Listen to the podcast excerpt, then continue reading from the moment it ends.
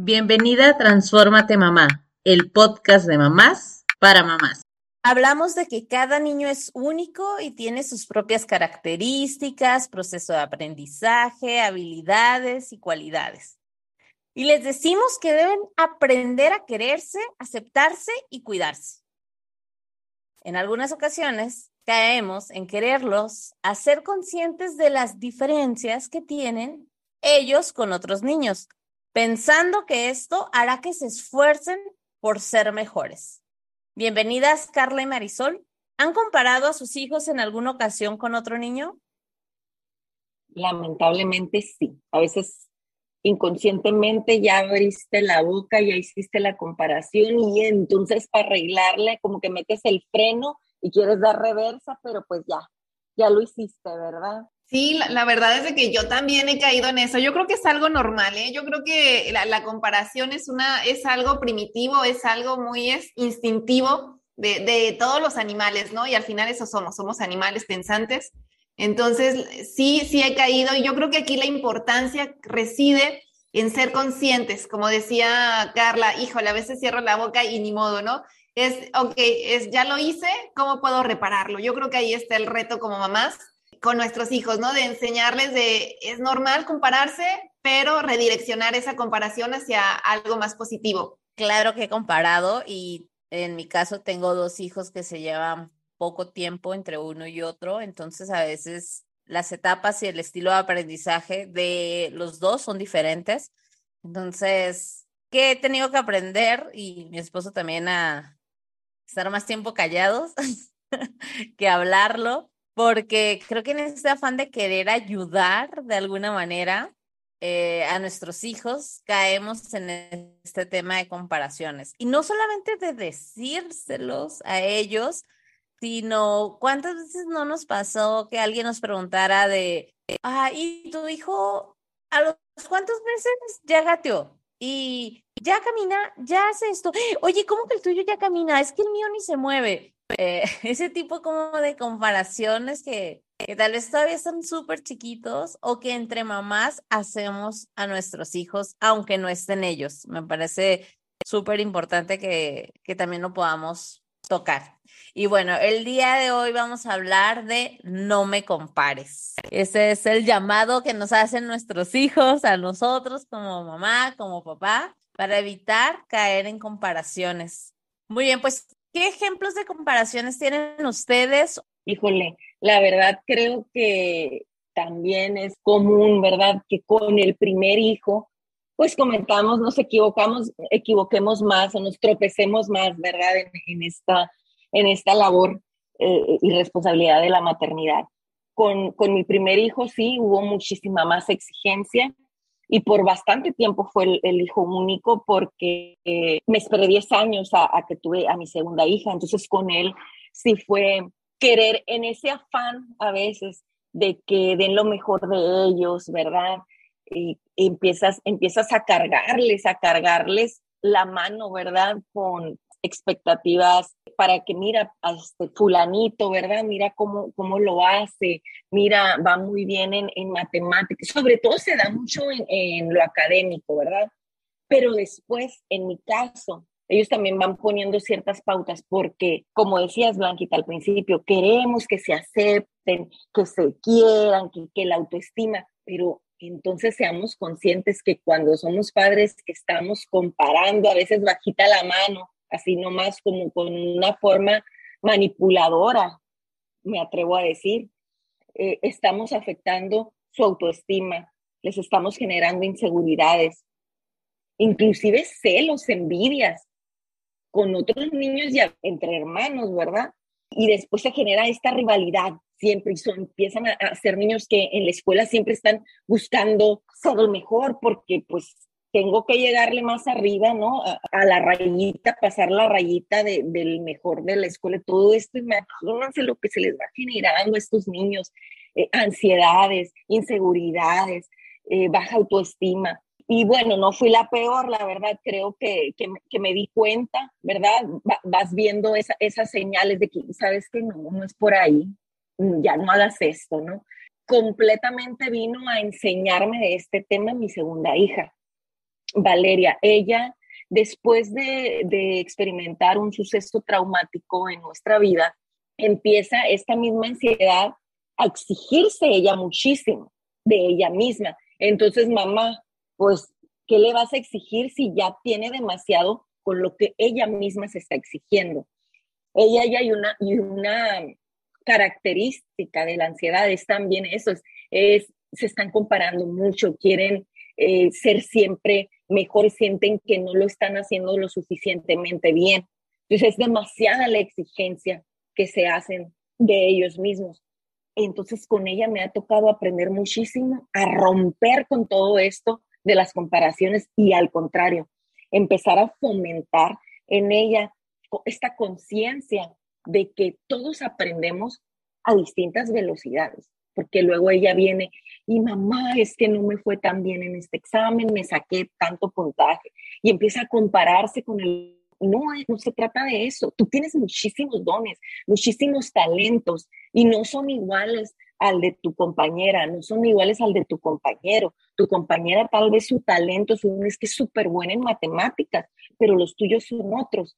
Y tal vez toca esforzarse un poco más, pero está bien.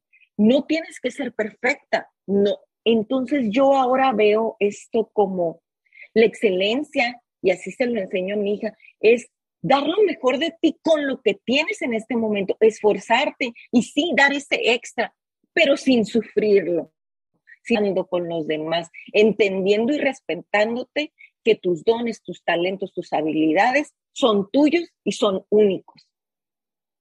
Y, así que eso lo he trabajado y es, lo he trabajado muchísimo y es una cosa de que todos los días me toca repasarlo con mi hija.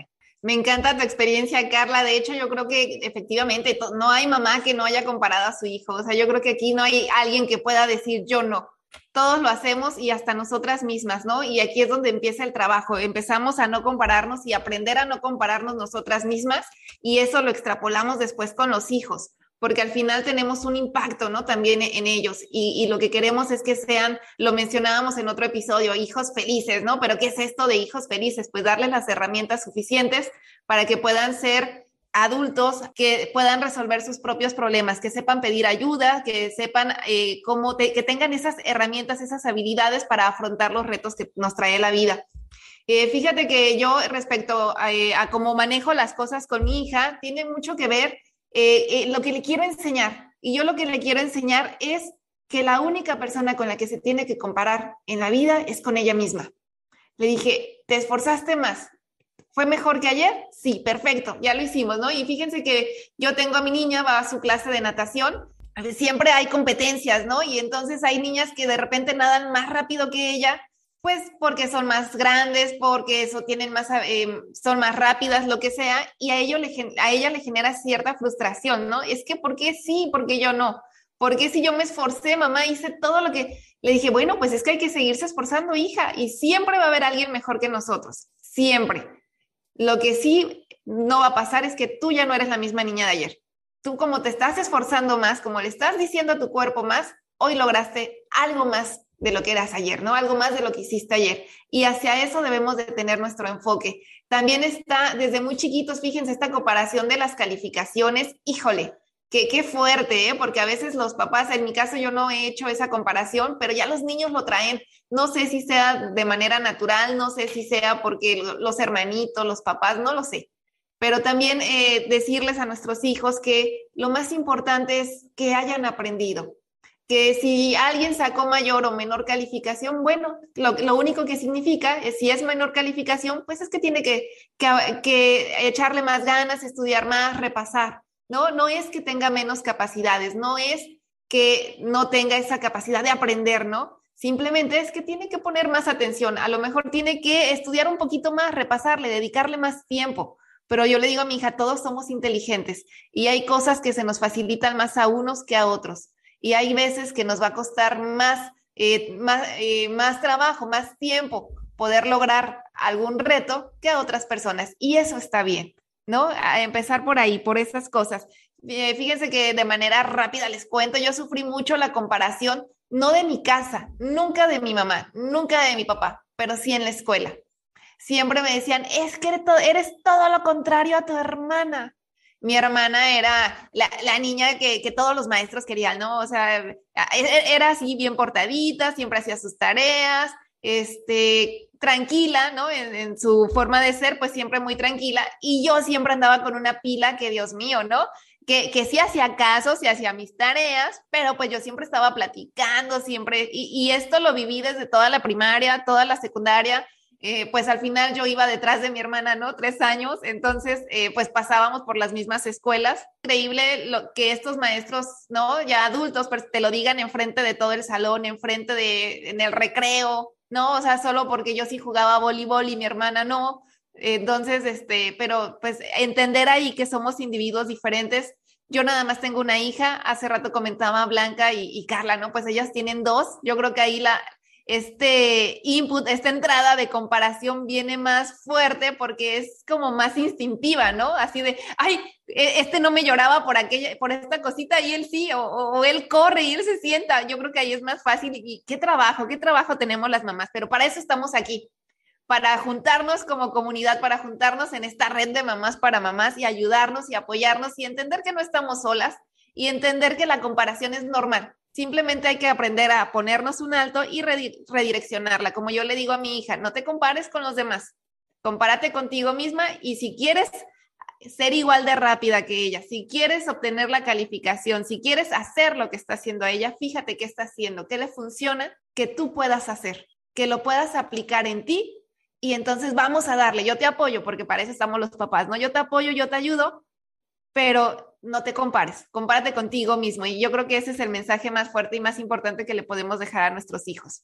Fíjate, Marisol, que escucho tu historia, eh, tu historia personal con tu hermana. A Diego y a Dani, mis hijos, les pasa que todo el mundo les dice que se parecen mucho, para colmo.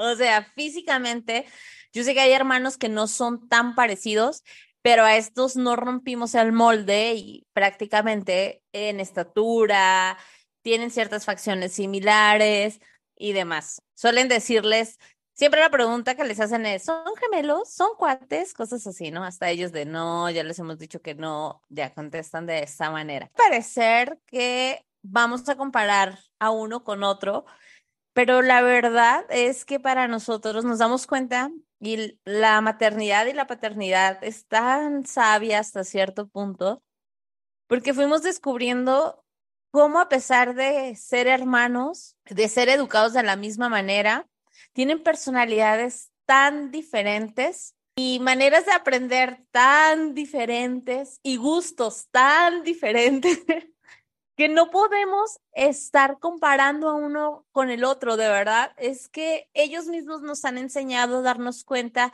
que no podemos compararlos porque son dos personas totalmente diferentes, a pesar de que sí en valores, en algunas cosas, pues obviamente son similares. Sin embargo, en temas de aprendizaje, de qué les gusta, los uno de ellos, el más grande, le encantan los deportes. Todo lo que tenga que ver con deportes, con competir, con esas exigencias le encantan, tanto que a él le tenemos que poner freno, así de tranquilo, no todo es una competencia, porque él siempre quiere ser así de, ok, va a haber un concurso, yo quiero, ¿no? Entonces es de, sí, pero justo lo que dicen, ¿no? De que sea contra ti mismo el esfuerzo que vas a dar, no el resultado final. Es de si eres el primer lugar o no, o sea, eso no te define como persona.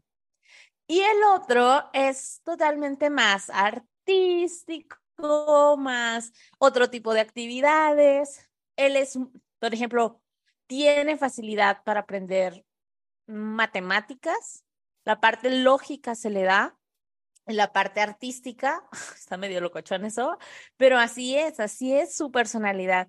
Entonces, de alguna manera, ellos son nuestros maestros para darnos cuenta de que no podemos compararlos, no podemos ni siquiera ponerlos en la misma extraescolar.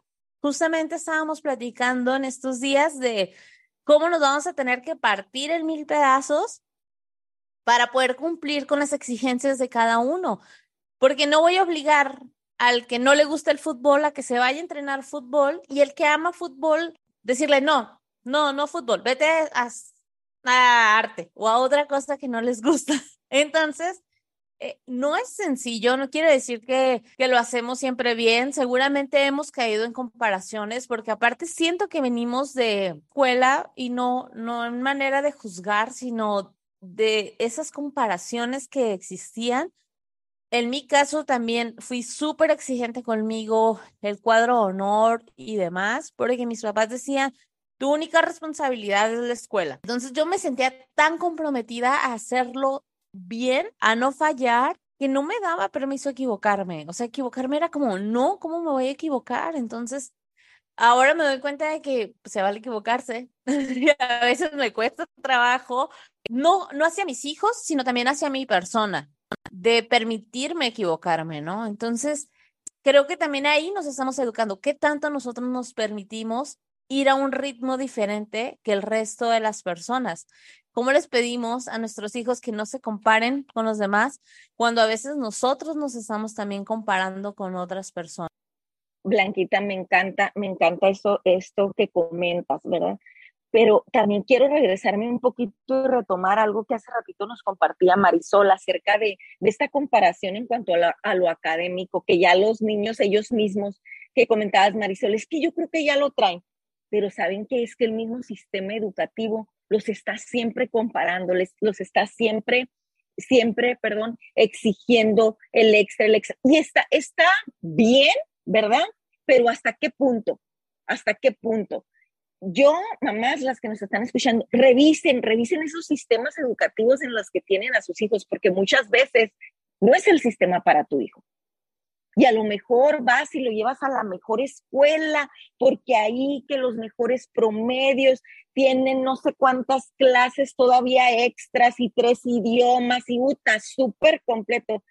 ¿A qué nivel, a qué nivel de, de, carga educativa y de estrés estás, estás exponiendo a tus hijos?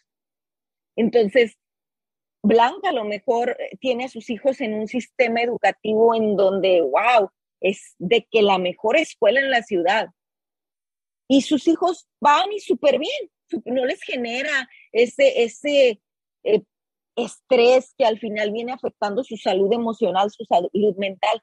Está súper bien ese sistema para ellos. Pero entonces yo, Carla, llevo a mis hijos a ese mismo sistema, que es un, wow, un excelente sistema, pero entonces no es para mis hijos. Y no quiere decir que mis hijos no sean inteligentes, simplemente volvemos a lo mismo, son distintos, tienen diferentes maneras de aprender, diferentes formas de aprendizaje y está bien, está bien. Entonces creo que sí es importante que como mamás estemos bien pendientes y, y platiquemos con nuestros hijos también de que ciertas cosas a veces de la escuela, que les exigen de más. ¿Por qué? Porque recordemos que a las escuelas las califican, ¿verdad? Tienen que dar ciertos números.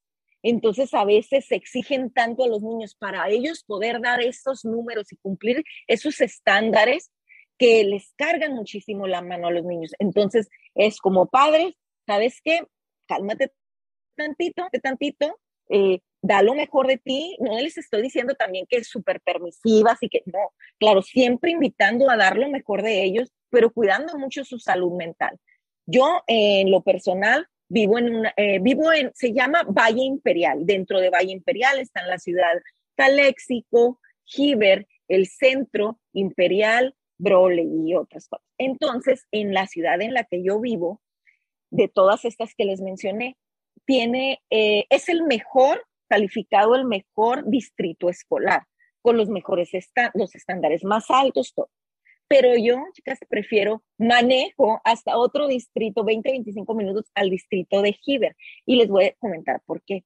Porque sí, aquí en mi ciudad es muy buena, muy buena nivel académico, pero es tanta la exigencia que entonces, ¿de qué te va a servir? Yo quiero preguntarte, ¿de qué te va a servir eh, que tengas a tu hijo con excelentes grados cuando su salud mental y emocional están ya por los suelos, ¿verdad?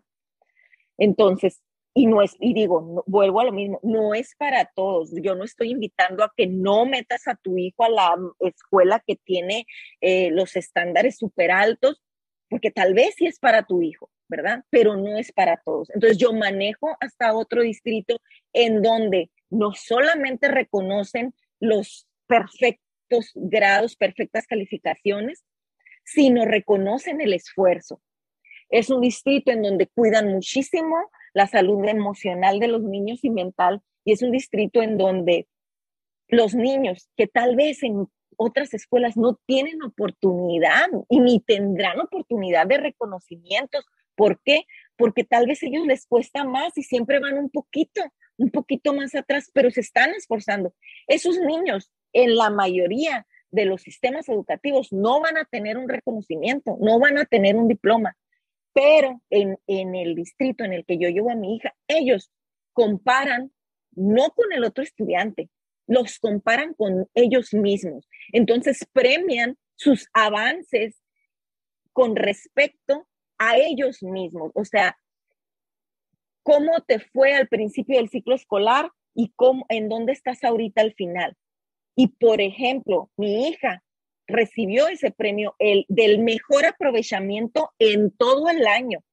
Y ojo, y no tenía las calificaciones perfectas. Había otros niños que tenían las calificaciones perfectas. Para ellos hubo otro tipo de premio, pero para mi hija hubo ese premio, ese reconocimiento de esfuerzo. ¿Y saben qué? Para mí vale muchísimo más. Y aquí les voy a dar otro ejemplo y se va a escuchar una comparación, ¿verdad? haciendo comparación. Pero eh, eh, vamos a verlo desde este punto de que son diferentes, son diferentes tipos de aprendizaje, de nuevo. Y, ni, y uno no es mejor ni peor que el otro. En el caso de mi hijo mayor, 21 años tiene, él siempre fue un niño que podía regresar de la clase, o sea, aprovechaba al máximo las clases. Iba a tener exámenes y no necesitaba estudiar para tener excelentes grados. Eh, cada mes se ganaba todos los premios, ¿no? y no lo mirabas esforzándose mucho, pero esa es su naturaleza, tiene muy buena capacidad de retención y todo esto. En el caso de mi hija, es, es al revés, ella batalla más, pero es muy esforzada, es muy esforzada. Entonces, están los pros y contras, ¿verdad? Dices, ay, qué padre ni esforzarte tanto y de todas maneras que te vaya bien. Ah, pero luego vienen otras etapas de mucha más exigencia, mucha más carga educativa como lo es la universidad. Y entonces mi esposo y yo siempre platicábamos con mi hijo, le, decíamos, mira, súper bien, qué bien que te, que te va muy bien, pero necesitas un, hacerte hábitos de estudio, necesitas organizarte porque la universidad va a ser distinta y, y él pues, no, no, no, no, le batallo, ah, bueno, entonces llega esta etapa de la universidad y entonces, y ay, ay, ay, le tocó crear mejores hábitos de estudio. Y con mi hija, ¿qué pasa? Como ella se sabe que, que, tiene que poner un poco más de atención, que le va a costar a lo mejor un poco más de tiempo aprender, que, que aprender un nuevo tema en matemáticas, por ejemplo, que es donde, donde, su, donde le batalla más, pero saben que es esforzada y eso les genera todavía mucha más formación para la vida, no nada más en lo académico. ¿Por qué? Porque ella ahí está desarrollando esta perseverancia y este eh, trabajar por lo que quiera lograr. Entonces, sí, hay que poner mucho ojo eh, hasta dónde les vamos a exigir, ¿verdad? A, a, estos niños, qué les está exigiendo el sistema y a veces tenemos que estar interviniendo ahí y decirles, sí, tu escuela, tu sistema te está exigiendo esto, pero ¿sabes qué? No, no todo lo que dice el sistema es la verdad absoluta de, la, de lo que nos comentas de la escuela de tu niña, donde les reconocen el esfuerzo. Y yo quiero hacer énfasis en, en esta palabra de reconocer, porque ya lo mencionó también Blanca en, en, su historia que nos estaba compartiendo de sus hijos, y tú lo mencionaste varias veces, Carla, que es súper importante reconocer que son personas diferentes, que somos individuos diferentes y no hay en el mundo dos individuos exactamente iguales. Entonces, reconocer ese dato, reconocerlo y hacerlo consciente nos hace evitar o, al menos minimizar las comparaciones. Y si se va a comparar algo, hay que direccionarla de tal manera que los motive, no que los haga sentir menos, sino que los motive a ser mejores. Y justamente yo creo que ese es nuestro papel como padres, ayudar a nuestros hijos a motivarlos, ayudarlos a, a, a que aprendan cómo se aprende a ser mejor, ¿no? Y esto es a base de constancia, a base de, de disciplina, a base de los límites, a base de ese papel que jugamos nosotros los padres, que al final es la crianza, ¿no? Crianza y siempre es importante decirlo, una crianza con respeto. Y, bueno, no, no sé, a mí me encanta este tema, esto de las comparaciones. Evitemos compararlos de manera negativa. Motive, vamos a motivarlos a ser mejores y reconocer, reconocer, como decía Blanca, cuáles son sus habilidades. Por ejemplo, eh, yo tengo amigas que sus hijos son muy intrépidos, andan, brincan, corren y tienen un dominio increíble y perfecto de su cuerpo. Yo sé que mi hija a lo mejor no tiene ese dominio perfecto de su cuerpo, pero tiene unas habilidades motrices, unas eh, finas, esta motricidad fina, súper desarrollada. Entonces, vamos a motivarla, vamos a seguir motivando a que siga desarrollando esas habilidades que se le facilita, pero también vamos a motivarla a que se esfuerce a tener ese dominio que ella es capaz de lograr sin compararla, ¿no? Y a mí me encanta que, por ejemplo, vea a estos amiguitos que, son tan capaces de, brincar, volcarse y, y, no lastimarse, porque al final a ella, cuando lo hacemos, cuando les enseñamos a compararse de manera positiva, cuando es de manera de, vamos a ver hasta, hasta dónde yo sí puedo, entonces les genera, se, vuelve como un motor, como es este factor de motivación de vamos a intentarlo, ¿no? Si él puede, pues vamos a ver hasta dónde puedo yo.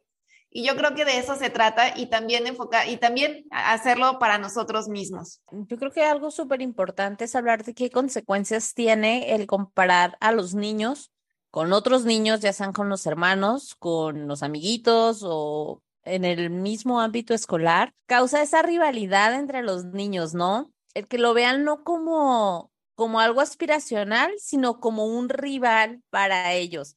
No es de que te acepto, te percibo o te admiro, sino simplemente es que, ay, yo quisiera ser como él, esa, esa sensación de rivalidad. Y también aparecen de la mano, pues las envidias, los celos. ¿Cuántas veces no hemos visto que entre hermanos se dan estos celos por querer ser el mejor o, o por llamar, digo, de por sí los niños siempre están queriendo llamar nuestra atención.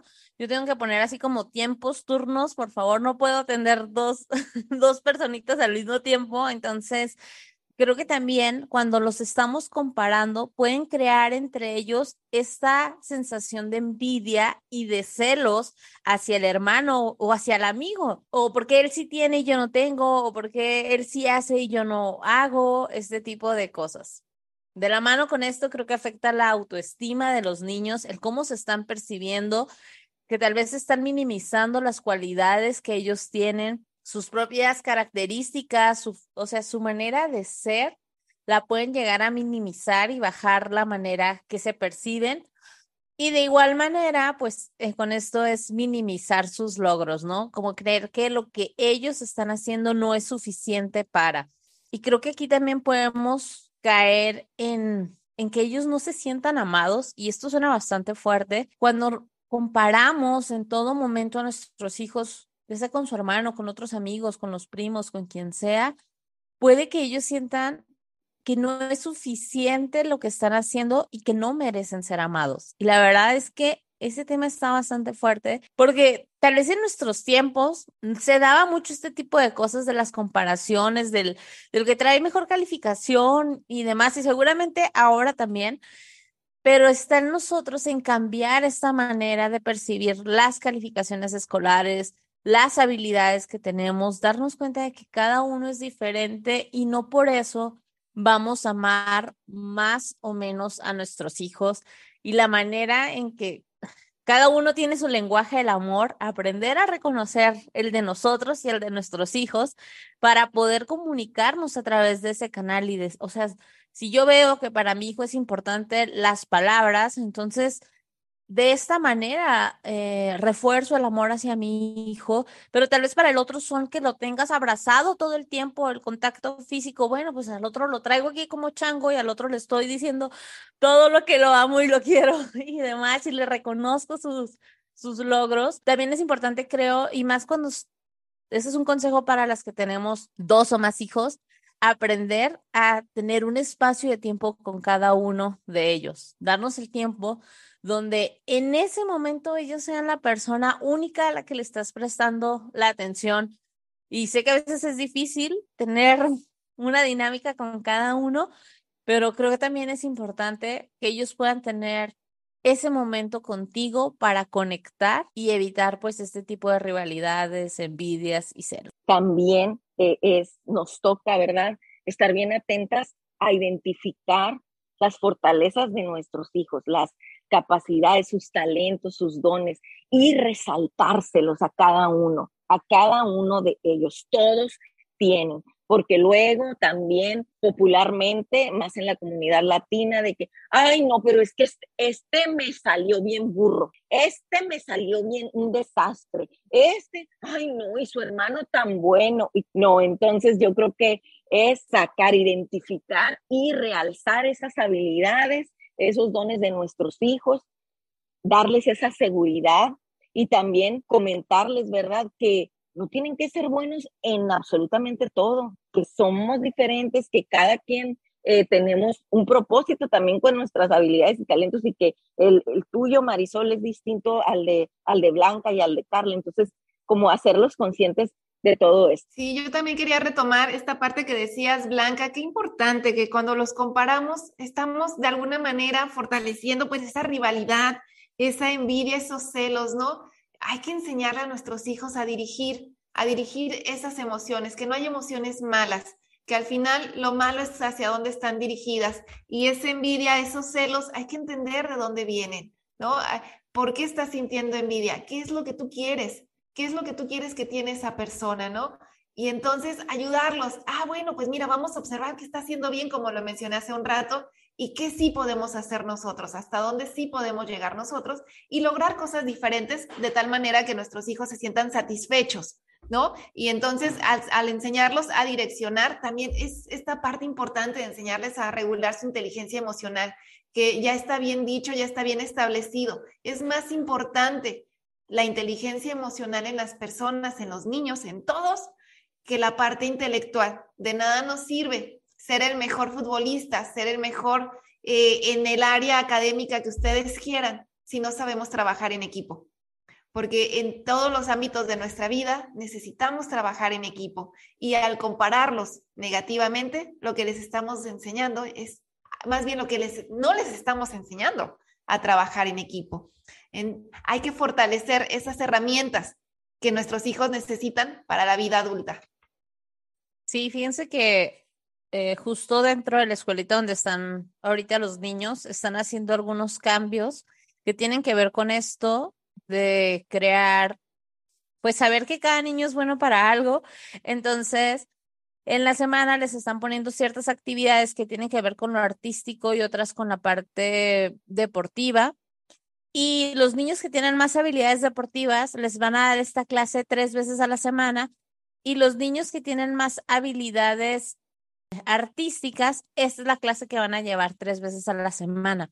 Entonces, me parece importante que también la, el sistema educativo se ajuste a este tipo de cosas, de saber qué necesita el niño, porque no se trata de, de que a fuerzas tengas que ser bueno en todo, como lo estamos comentando, sino que más bien en lo que eres bueno, lo puedes trabajar aún mejor para llevarlo a otro nivel. Si eso es lo que te gusta, es lo que te apasiona, en lo que puedes pasar muchísimo tiempo a través de diferentes actividades, fomentarlo, ¿no? Y más allá del resultado tanto académico como algunos niños tal vez puedan aprender a leer súper rápido y a otros les lleve más tiempo porque es parte de su proceso. Está bien, o sea, y la verdad es que creo que hay un reto bastante grande para todas de cómo cambiarnos este chip de qué hago o cómo, cómo puedo fomentar el aprendizaje evitando las comparaciones en casa o en el entorno, ¿no? Porque a veces puede que en casa no sea, pero tal vez la familia extendida, tal vez los amigos si quieran como ahí juzgar o comparar. ¿Cuántas veces no nos ha pasado? Digo, ya justamente cuando llegó el término del ciclo escolar, ¿y con qué promedio saliste? ¿Y cómo te fue en la escuela? ¿Si, aprobaste todo o no reprobaste? O sea, ese tipo de preguntas, ah, por ejemplo, a, mis hijos se las han hecho y yo así de, ellos ni siquiera tienen noción de calificaciones porque en la escuela no es algo que fomenten, no hay un cuadro de honor como tal. Ahí, justamente trabajan cada niño a su ritmo y las habilidades que tiene, pero vaya, afuera no podemos controlar todo lo que está en el entorno de nuestros hijos, ¿no? Entonces también es enseñarles a, va a haber personas que tal vez te lo pregunten, pero, o sea, saber cómo responder a esto. Ahora, ¿ustedes cómo fomentan el aprendizaje evitando las comparaciones con sus hijos? Pues yo, como hace, hace ratito les platicaba, es hablando, me toca hablar muchísimo con mi hija acerca de que todos aprenden a distinta velocidad, que todos tienen distintas formas de aprendizaje y que está bien si a ella le toma más tiempo que a sus compañeros, que eso no la hace menos inteligente, que ella tiene talentos muy bonitos eh, que tal vez sus compañeros no. Eh, por ejemplo, eh, ya lo he platicado en algunos otros episodios, mi hija es bailarina, baila desde los tres años y la verdad es muy buena. No es como, ay, la mamá es muy buena, de verdad, tiene un talento muy bueno hay, por, por, por un así ejemplo, y no es, no es de que presumir, pero para que de verdad eh, se vea eh, el nivel a lo mejor de, de, de, lo que es buena. En alguna ocasión fue a, a una competencia dentro de 400 participantes. Ella fue la número uno, ella quedó como promesa de la danza, eh, que esto quiere decir que pues que, el, muy buen futuro, ¿verdad? Con el favor de Dios. Entonces, a mí como mamá, eh, también me toca reforzar eso, ¿verdad? Porque ellas, ellos necesitan, ellos necesitan, nuestros hijos, saberse muy buenos en algo. Y, en, y de ahí nosotras nos vamos a apalancar para desarrollar, para que ellos mismos desarrollen una autoestima sana, una buena autoestima. Porque entonces, por ejemplo, voy a poner otra vez el ejemplo de mi hija, ella va a la escuela, pero entonces batalla y batalla y batalla. Y fíjense, al final saca buenas calificaciones, pero sufre mucho el proceso. ¿Por qué? Porque se exige mucho, ¿no? Pero entonces ella tiene este, vamos a decir, refugio, que es la danza, que es en donde ella dice, aquí soy muy buena. Y, y le ayuda, va compensando. Entonces, mamás, también yo, ¿qué les recomiendo? Si tienes hijos que batallan, le sufren bastante en la escuela, ayúdalo a encontrar su talento. Porque, y no estoy diciendo que, ay, para que se dedique a eso, sino que ellos necesitan esa parte en donde ellos se sienten muy buenos en algo. Y, es la etapa cuando están chiquitos, es su, es su tiempo de explorar, ¿verdad? Entonces, a lo mejor van a la escuela y sienten que le batallan se sienten que tal vez no, no son tan buenos, pero se saben muy buenos en algo. Entonces, yo siempre le recuerdo esto a mi hija. Cuando ella misma se ha comparado con las calificaciones o con la habilidad en matemáticas de un compañero, le digo, pero tú tienes otros talentos, ¿cuáles son tus talentos? Y le cambia la cara, bailar. Y a mí me han cuestionado mucho, ¿eh? también padres, eh, madres, de que y vas a dejar que tu hija, si, tu hija te dice que ella se quiere dedicar a eso, le vas a permitir. Y yo, pues creo que le va a tocar decidir a ella en, ese momento, ¿verdad? Entonces, eh, crean también en los talentos de sus hijos, no se cierren, no se pongan esas limitantes, se vale soñar también. Y, y, ese es mi caso, ¿verdad? Y eso, y eso es lo que yo también las quiero invitar a ustedes a hacer, que siempre, claro, invitemos a nuestros hijos a dar lo mejor de ellos en, la escuela, pero que también, mamá, si, si ves que ellos tal vez no es su fuerte matemáticas, tal vez no es su fuerte ciencias, pues no le exijas perfección, pídele su mejor esfuerzo y busca esos busca esas áreas en las que tu hijo es muy bueno porque las tiene, pero a veces hay que descubrirlas. Y entonces cuando las descubras, hácelo consciente también a él y apláudele, apláudele esas habilidades. Qué importante lo que mencionas, Carla, se saber que es buena en algo. Yo creo que eso es algo que tanto niños como adultos debemos de tener siempre presentes. Fíjate que mi hija también se sabe buena en ciertas habilidades y eso está bien. Y también se sabe que es capaz de, que puede ser perseverante, que puede ser constante y que si algo le cuesta trabajo, lo que tiene que hacer es esforzarse en ser constante y perseverante, ¿no? E, esto es algo que, que al menos he trabajado también junto con mi esposo en la educación de mi niña. Fíjate, Blanquita, respecto a la, a la pregunta que nos hacías, pues hay muchos estudios que avalan que el aprendizaje de los niños está muy relacionado con el ambiente que se vive en casa. Tiene que los niños que tienen buenas relaciones con sus padres y sus padres entre ellos tienen buenas relaciones, es casi un hecho que van a, van a ser buenos académicamente hablando, ¿no? Eso dejando a un lado que a lo mejor son más buenos en un área que en otra, pero al final en el ámbito eh, general de la escuela van a poder sobre, eh, van a poder satisfacer bien, digamos, eh, sobrellevar bien los retos escolares, a diferencia de los niños que son comparados con los papás, a diferencia de los niños que los papás se están divorciando, se están peleando. Entonces es un factor bien importante el, el ambiente familiar.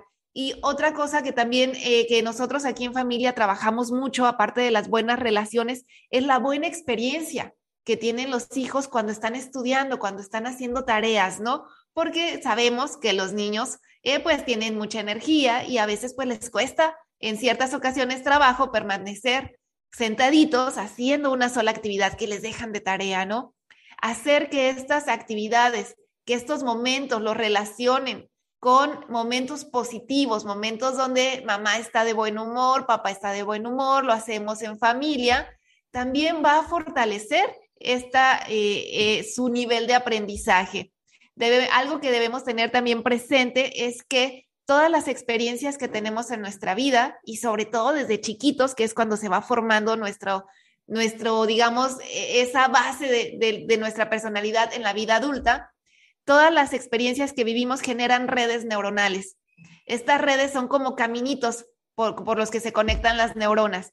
Y entonces, si nosotros les enseñamos a los niños que mientras están haciendo tarea es algo bueno porque se vive un buen ambiente, pues estamos fortaleciendo esas redes de satisfacción, de gusto, de quererlo seguir haciendo, ¿no? Por otro lado, si los estamos regañando de ya te dije que te apures, ya ves si te hubieras hecho caso. Entonces estamos, estamos haciendo que se junten o que se fortalezcan esas redes neuronales, ese caminito que va a establecer hacer tarea es un momento de estrés, hacer tarea no me gusta. Y entonces es donde vienen los bloqueos y los problemas. También eh, pongamos atención en eso y, quédense con esta frase. Todas las experiencias generan redes, redes eh, neuronales estas redes de que van a empezar a asociar, que ya no nada más es de, ya pasaron tres años y es que a mi niño no le gusta la tarea, pero quién sabe por qué. Pues es que esta red neuronal está bien fortalecida. Este caminito es como ir haciendo un caminito y, cada vez está más, más, este, más despejado el camino, ¿no? Entonces son, y ya la vida adulta, pues ya eso es algo que tenemos en automático, quién sabe de dónde, ¿verdad? Eh, comprendamos a nuestros niños que a veces están cansados, nosotros como adultos sabemos, no siempre pasamos una excelente noche. Hay veces que se les a los niños pues tienen sus fiestecitas estas de cumpleaños y están más cansados, llegamos un poquito más tarde, a lo mejor este le pasó algo pues que lo irritó en la escuela, algún proceso, ¿no? de aprendizaje, digo yo, con las amiguitas se peleó, fue importante a nivel emocional y eso también va a, afectar en el rendimiento a la hora de hacer las tareas. Entonces comprendamos a nuestros hijos de por qué son así. Al final recordemos, lo hemos mencionado mucho también en otros episodios, que el cerebro de nuestros hijos no está totalmente todavía desarrollado. Entonces es normal que simplemente no quieran hacer la tarea, aunque hayan dormido bien, aunque todo esté, digamos, así eh, de manera ideal, todas las condiciones para que hagan su tarea. Si ellos no quieren, es normal es parte de su aprendizaje y de su desarrollo. Entendamos eso para que tengamos eso en nuestra mente, para que no explotemos, ¿no? Así de, ah, ¿por qué no estás haciendo tu tarea? Siéntate ya. No, no, no. A, ver, ¿por qué no está haciendo su tarea? ¿No es capaz de hacerla? Si no es capaz de hacerla, entonces vamos a hacer, vamos a ayudarla porque no está siendo capaz. No quiere hacerla, no, es que no es que no quiera, es que su cerebro no está desarrollado. Vamos a ayudarle a, que hagan estas redes neuronales, ¿no? Estas experiencias y con el paso del tiempo, entonces se haya un hábito el tener esto de hacer tarea de manera sentada, ordenada y demás. Yo creo que eso es lo más importante que al menos aquí en casa trabajamos, que tratamos de tener siempre presente. Cuando mi niña le toca estudiar y de repente es mucho lo que tiene que estudiar, lo hacemos a base de juegos. Ok, no lo hagas ahorita, vente, vamos a jugar, vamos a armar un rompecabezas. Y mientras estamos armando el rompecabezas, le estoy haciendo preguntas. Oye, ¿te acuerdas qué era el resumen? ¿Te acuerdas qué era la nota informativa? Es que no me acuerdo.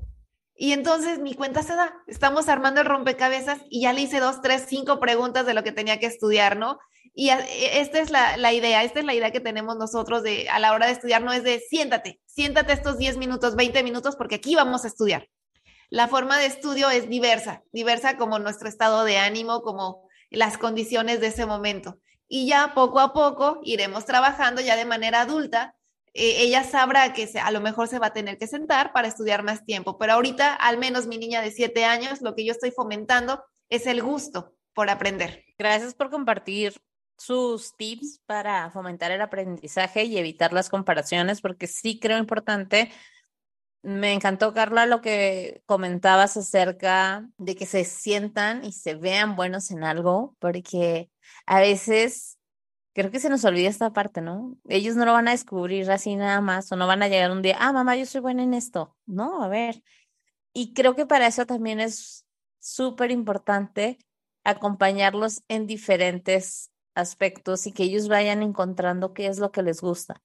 Evitar el, ay, como yo nunca fui a ballet y yo quería ballet, te voy a meter a ballet y tú vas a ser bailarina. Y tal vez el niño ni le gusta, ¿no? Les digo, yo tengo uno que ama el fútbol y con su papá comparten ese amor así cañón por el fútbol, pero el otro es de, lo sientes a ver el partido y ya está jugando con otra cosa, ya, se trajo un juego de mesa, ya está leyendo, ya está haciendo cualquier otra cosa menos ver el partido. Pero siempre que el papá dice que va a poner el partido, él se emociona. Sí, papá, vamos a ver el partido. Y ese, ese no lo ve. Miren, y en, en mi caso, rapidito les quiero, les quiero compartir algo entre mi esposo y mi hijo.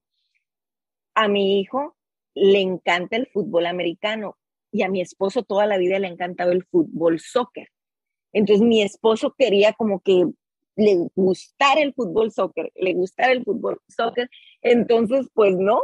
Y él, ¿saben qué tocó? Entonces mi esposo ya derribó esa resistencia que tenía por el fútbol americano y entonces dijo, ¿sabes qué? Pues a mi hijo le gusta, voy a quiero aprender de este deporte, ¿no? Empezó a interesarse, empezó a aprender no para jugar, sino para poder compartir eso con su hijo, con nuestro hijo.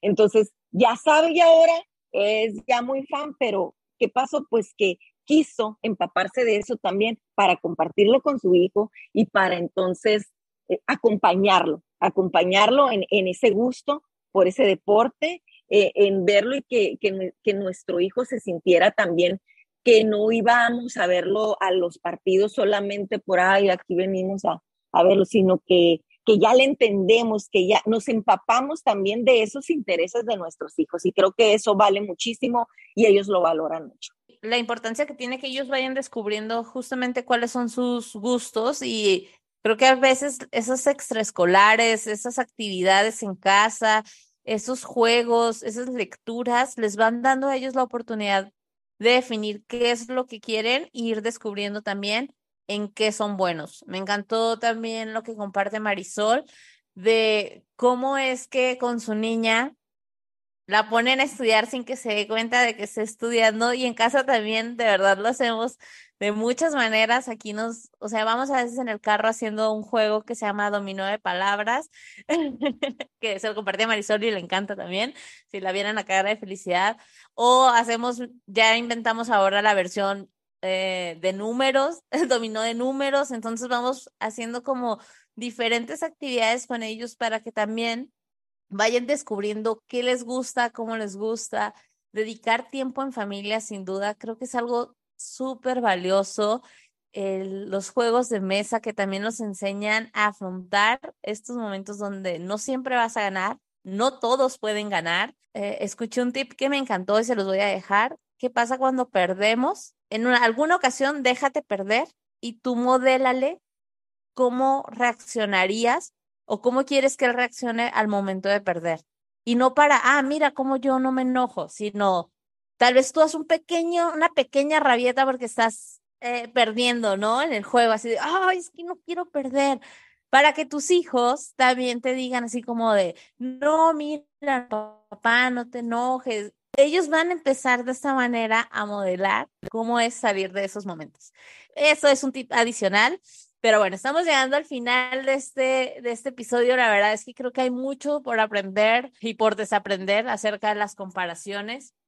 Lo más seguro es que como padres en ocasiones ni nos demos cuenta de los sentimientos que nuestras comparaciones están provocando en nuestras hijas, en nuestros hijos. Pero recordemos que por el contrario de alentar o motivar, esto puede causar daños en su personalidad y sentimientos de envidia con quien nos estamos comparando. Gracias a ti que llegaste hasta aquí en este episodio. Si te gustó, te pedimos que lo califiques con cinco estrellas y lo compartas con otras mamás. Te invitamos a seguirnos en Instagram en arroba mamá y a escucharnos la próxima semana en otro episodio del podcast de Mamás para Mamás. Transfórmate, mamá. Gracias por escuchar este episodio. Si te gustó, te pido que lo califiques con cinco estrellas y lo compartas con otras mamás. Te invito a seguirme en Instagram en arroba mamá y escucharme la próxima semana en otro episodio del podcast de mamás para mamás. Transfórmate mamá.